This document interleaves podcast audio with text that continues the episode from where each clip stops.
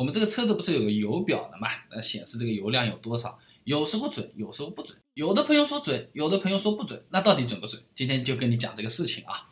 那油表啊，它其实是连着油箱内的一个油量传感器，通过这个呢来显示这个车子里面还有多少油，对吧？那么油箱的形状如果是不规则的话，它这个油表显示的这个消耗速度就会有快有慢，就是有些朋友说的第一个油特别耐用，最后一个油特别不耐用，就是这个原因啊。那具体来说的话，这个油表刻度它的确是有可能会时快时慢的，即便你是匀速的在使用这个油，特别呢是这个车子的油表刻度前半部分下降呢是相对会比较慢的，后半部分呢基本上就快了一倍。那这个就是我刚才说的。本身形状不规则啊，那目前市面上大多数的车子呢，都用的都是浮子和传感器来检测油箱里面的剩余油量。那主要是检测这个油啊，它这个液面的这个高度和抽水马桶里这个浮子啊，原理是一模一样的，就一个空心球漂在水上，漂满了不加水了，呃放下去了它又开始加水了，对吧？但是这个油箱不和我们抽水马桶那个水箱是一个方的，它很多车子啊都是马鞍形的，中间浅两边深的。有的呢是 L 型的，反正就是奇形怪状的、不规则的。那么好了，你同样的这个高度，它实际对应的这个油的那个量其实是不一样的。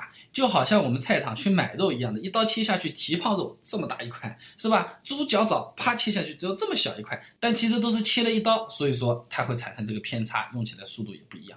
还有嘞，车身姿态或者说是不同的温度，也会造成这个油表读数不同的。那前面的话呢，要么是设计结构，要么就是本身传感器坏了。那没坏的这种情况下，比较均匀的这个油箱形状，依然有可能产生不一样的结果，或者说是指示啊。这个油液高度它会发生变化的。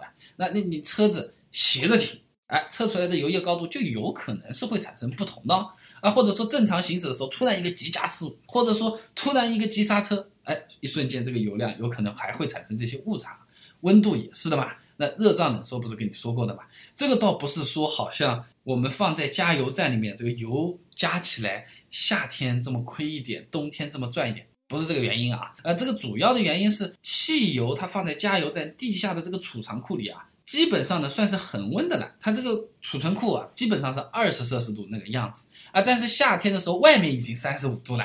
那好了，那么你如果把二十度的这个汽油五十升，叭一下子全部都灌到油箱里面，外面三十五度慢慢膨胀，它就变成五十点九升了，体积很有可能膨胀了将近一升了，冬天有可能反而会缩小了。我们钱是没有亏，但是这个油量表是要被它调戏一下了，有时候就诶下去了，诶上去了。那你想，冬天加油站的油相对暖和一点。加到我们车子里变冷了，越变越小，体积越来越小，然后你又在正常用，你就会觉得这个油是不是特别不耐烧啊？冬天这个油是不是费的特别厉害啊？其实有可能是热胀冷缩搞出来的问题啊。那油表呢，它就是给我们开车的时候参考一下的辅助数据，也不是说一定要非常的准，你只要零就可以了啊啊！但如果说这个油表我刚刚车子油是加满的啊，我我开了一个红绿灯口，啪掉下来一半。那我觉得还是要去检查的，估计是这个油表本身，或者说这个传感器是坏了，需要去做检查或者是更换了。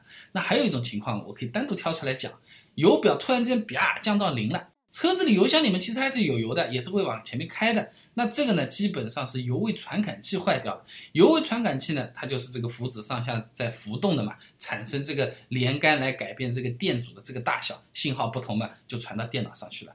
那它这个为什么我要单独挑出来讲呢？很多时候人家就说你换个油浮子嘛。你换个传感器，但是很有可能就是它的线路短路了，没有信号了，也是会突然降到零的。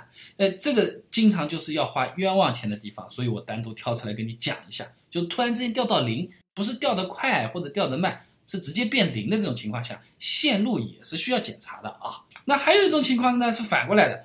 我不管怎么开，这个油表不会动的，就是放在这个地方的啊。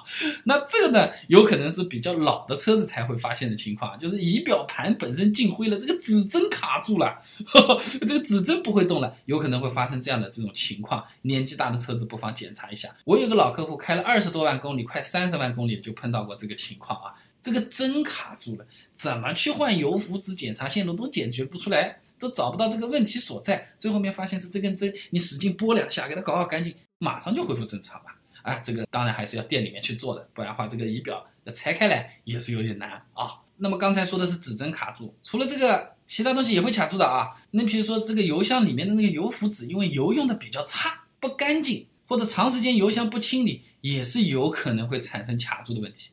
刚才是我们这个仪表台上的针搞干净就行了，这个就麻烦一点了啊。这个油箱要做一下清洗，把它就搞出来了，油浮子也有可能会卡住。那么我刚才说的这些问题啊。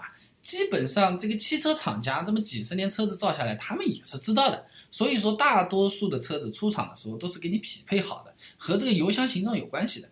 这个形状它如果油少一点的，它这个走的速度也会变一点；这个形状油大一点的，它有可能变得也相对会多一点。我们呢，日常使用就照这个油表用，就没有什么太大的问题了啊。嗯，我觉得吧，关于加油刚才那个事情，我们听听也就好了。排查故障的时候能知道。有哪几个地方要检查？指针、程序、浮子传感器这几样东西知道，然后呢也明白，呃，这个加油站它这个恒温呢加到我们车子里面，有可能热胀冷缩是在我们车子的油箱本身发生的，那就没什么问题了。那么加油啊，其实民间传闻啊，经验配方很多的，比如说等到油表这个灯跳起来了再去加油，这样才是最好的。有些人说这样是最不好的，到底谁说的对？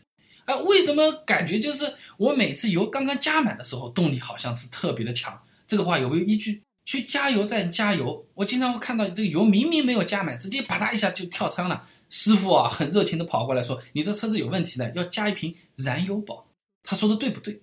我全部把资料准备好了。你想了解答案的话，关注公众号“备胎说车”，回复关键词“加油”就可以了。备胎说车，等你来玩哦。